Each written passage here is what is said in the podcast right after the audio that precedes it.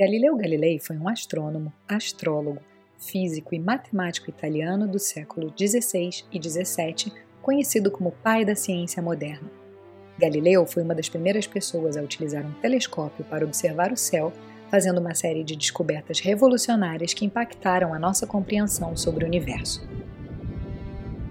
Suas observações mostraram que a Lua tinha montanhas e crateras, que Júpiter tinha luas em órbitas ao seu redor, as chamadas luas galileanas, Io, Europa, Ganimedes e Calisto, e que Vênus apresentava fases como as fases da Lua. Galileu também foi o primeiro a observar os anéis de Saturno através de um telescópio, mas ele não conseguiu identificá-los como anéis.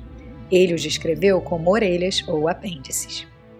No ano de 1604, a Inquisição formulou uma acusação contra Galileu por ter argumentado que as estrelas, planetas e influências celestes poderiam determinar o curso dos acontecimentos aqui na Terra.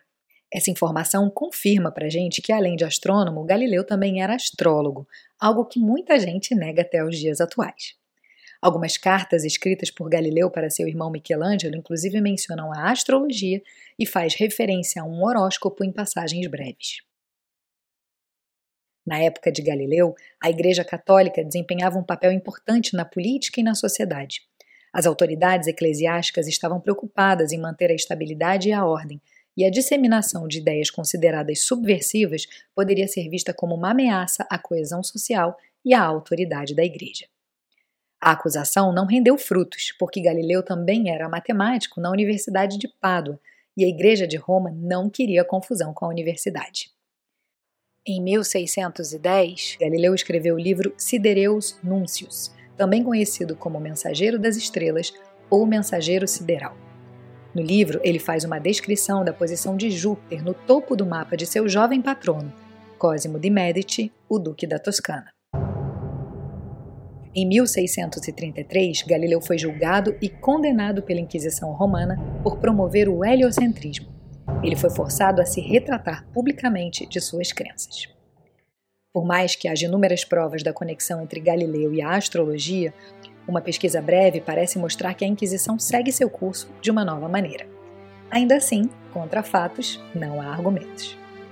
Em uma das torres da antiga fortaleza de San Marco, em Veneza, pode-se ver uma placa com seu nome, homenageando seu trabalho.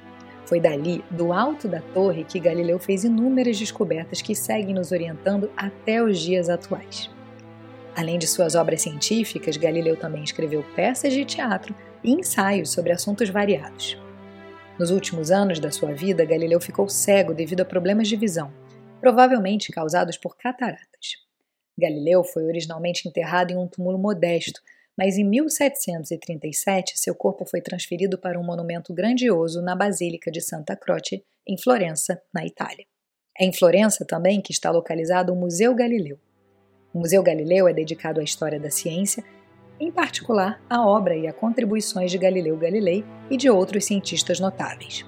O museu abriga uma coleção impressionante de instrumentos científicos antigos, documentos históricos e objetos relacionados à astronomia, física e outras áreas da ciência. Fundado em 1927, o Museu Galileu começou como uma coleção de instrumentos científicos da família dos Medici e de outras famílias nobres da Renascença italiana. Ao longo dos anos, a coleção cresceu e foi enriquecida com doações, aquisições e empréstimos, tornando-se um dos museus mais importantes do mundo dedicados à história da ciência. Se você curtiu o conteúdo desse vídeo, Deixe seu comentário abaixo para me incentivar a seguir compartilhando informações de valor sobre tarô, astrologia e alquimia. E assim, seguimos juntos em nossa busca de transformar chumbo em ouro.